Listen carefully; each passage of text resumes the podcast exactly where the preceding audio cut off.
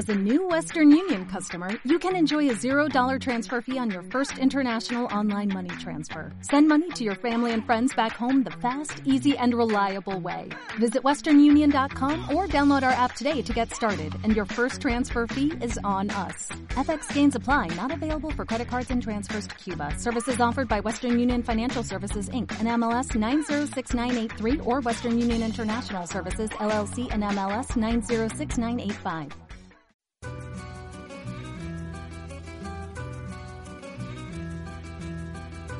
Crónica Latinoamericana.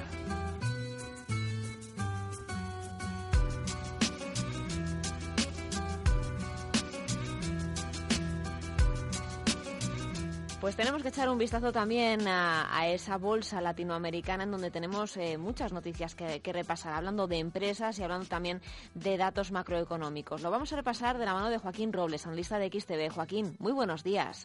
Hola, ¿qué tal? Muy buenos días. Tenemos referencias, por ejemplo, hablando de, de ese G20, ¿no? ¿Qué, conclusiones sacamos hablando, por ejemplo, de Latinoamérica? Porque hemos charlado mucho de las reflexiones que se han hecho sobre Europa, pero de Latinoamérica todavía no hemos charlado en el programa. Sí, de Latinoamérica, pues bueno, eh, está un poco en ese punto de mira que no se sabe tampoco lo que va a ocurrir, ¿no? Eh, ya hemos visto eh, esta semana, ¿no? Como Japón entraba en recesión después de los fuertes estímulos eh, de AVE eh, y de las fuertes medidas, pues bueno, para un poco reflotar ese crecimiento, pues bueno, parece que no han sido suficientes, vuelve a entrar en recesión. Europa la tenemos que no sabemos si estamos más cerca de la recuperación o más cerca de, de, caer otra vez en lo que sería ya la tercera recesión y parece que es el único Estados Unidos, ¿no? El que, el que parece que está tirando para adelante y eh, de alguna manera perjudicando a los países latinoamericanos, ¿no? porque esta recuperación está conllevando eh, una fuerte fortaleza del dólar y al final los eh, países latinoamericanos pues bueno tienen una gran dependencia ¿no? de sus monedas al dólar, ¿no? entonces bueno al, apreciarse tan fuerte el dólar pues, bueno la deuda que tienen también es comparativamente pues mucho mayor, ¿no? Entonces, la verdad es que las perspectivas de crecimiento a nivel mundial ya estamos viendo cómo las están reduciendo reunión a reunión y no son nada alentadoras ¿no? de cara al 2015. Nos preocupaba también Venezuela. Estábamos mirando un poco a cómo está la situación del consumo. Conocíamos que una importante cadena textil española va a reducir también eh, el número de prendas que puedan comprar em, mes a mes eh, los ciudadanos por, por, una rebaja de precios a las que se han visto obligados. Pero vemos eh, noticias también positivas o alentadoras que hablan de aumentar en un 18% su producción de alimentos próximo año. Sí, hablan de que bueno, una de las medidas eh, puede ser esa, no aumentar pues eh, prácticamente un 20%, no la producción de alimentos. Eh, ya sabemos un poco la situación venezolana, al final tiene contraídas fuertes deudas tanto con aerolíneas como con empresas textiles, como con empresas de alimentos, con los únicos que cumple son con los tenedores de bonos, ¿no? de alguna manera para no, no, caer en ese default en vez de bueno pues poder llevar al país pues alimentos básicos, ¿no? Lo que está generando una fuerte inflación y bueno, estas medidas son buenas, pero realmente eh, no es lo importante, ¿no? Además, eh, cuando el precio del crudo pues está bajando cada vez más, eh, haciendo de alguna manera bueno pues que la fuerte, la principal fuente de ingresos del país latinoamericano pues se vea reducida entonces bueno es una buena noticia pero realmente la situación sigue igual o peor no con esta caída del petróleo Seguimos mirando a, países también eh, que en este caso darían eh, un poco de oxígeno a la región de Latinoamérica. Hablo, por ejemplo, de Perú, que crece más de un 2,5% en, el, en el mes de septiembre. Es la mayor tasa de los últimos cinco meses. Sí, bueno, ya lo estábamos viendo, ¿no? Es de los pocos países prácticamente junto a Colombia, México, que bueno, tienen algo que celebrar, ¿no? Durante este 2014.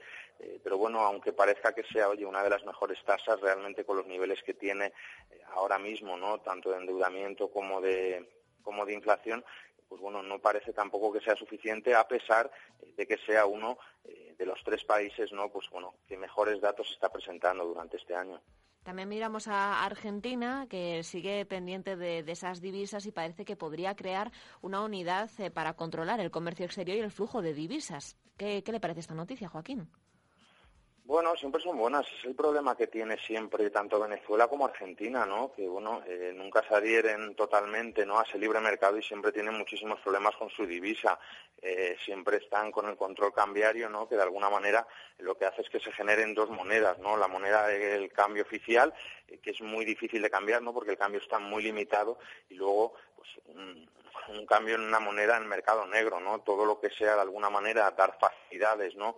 Eh, a los ciudadanos, a los empresarios, eh, de poder cambiar la moneda local, a lo mejor a dólar, eh, a un tipo atractivo, pues siempre van a ser buenas noticias, ¿no? Pero bueno, hasta que no vayan haciendo a lo mejor quizá más medidas de liberalización en cuanto a mercados, pues bueno, no vamos a ver cómo van a poder disfrutar, ¿no? De un tipo de cambio mucho mejor para ellos. En cuanto a empresas, eh, queríamos destacar en, concreto dos. Por un lado, OHL, que negocia vender hasta un 10% de su filial en México para reducir deuda. Y por otro, hablando del de, AVE español, ¿no? que se prepara para, para pujar por la alta velocidad en Brasil. Sí, por un lado, HL son normales estas noticias, ¿no? Quizás sea el sector español que más endeudado está, ¿no? El sector eh, de las constructoras y bueno, muchas veces eh, este tipo de desinversiones, pues bueno, sirven para maquillar un poco los resultados, ¿no? De cada último trimestre del año y para pues reducir un poco su nivel de endeudamiento. Y luego respecto al AVE, pues bueno, ya lo veremos, ¿no? Parece que se va a retomar otra vez eh, el tema del AVE entre Sao Paulo y, y Río de Janeiro en 2015 en Brasil y bueno, parece que las empresas españolas, ¿no? Ese consorcio que hay eh, tanto entre Talgo, Renfe y Adif, pues bueno, eh, podrían llegar a un acuerdo, ¿no? Con la presidenta brasileña para poder realizar eh, las obras de este AVE que podrían podrían llegar por encima de los 2.500 millones de euros. En último lugar, Joaquín, me queda por preguntarle por Petrobras. Es la, empresa que nos tiene un poco en vilo en los últimos, en los últimos días. ¿Qué está pasando con esta empresa?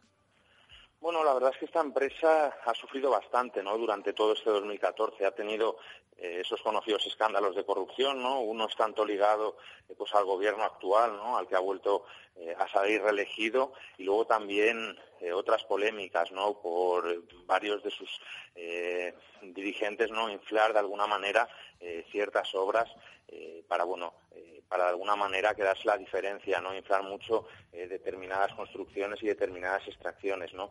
Eh, luego también, si, si vamos, esto fuera poco, pues bueno, hemos visto que no va a cumplir, ¿no? Salía la noticia esta semana de que no va a cumplir los objetivos de producción de 2014, que cuando se esperaba que, bueno, pues eh, incrementara un 7,5% se va a quedar prácticamente entre un 5,5 y un 6%, ¿no? Bueno, ellos achacan un poco esta noticia los retrasos en la entrega de varias plataformas, ¿no? Y procesos, las concesiones de y es una pena, ¿no? Porque justo este últimos dos trimestres del año, ¿no? Cuando prácticamente el petróleo cae en más de un 25% desde sus máximos, pues bueno, no pueden eh, llegar a la misma producción que otros países, ¿no? Con lo que eh, van a ver muy reducida la facturación, ¿no? Y bueno, parece que por lo que vimos eh, la semana que viene, ¿no? En las distintas reuniones, sobre todo los dirigentes de Arabia Saudí, pues bueno, van a seguir esta presión y ya han dicho ellos que no les importa no seguir aumentando la producción de petróleo para al final facturar lo mismo pues tenemos esas referencias hablando del mercado latinoamericano, así que Joaquín, nos quedamos con, todas ellas, veremos a ver cómo sigue la actualidad y, y lo repasaremos en Onda Inversión. Muchas gracias por el análisis. Muchas gracias a vosotros y que tengáis buena semana.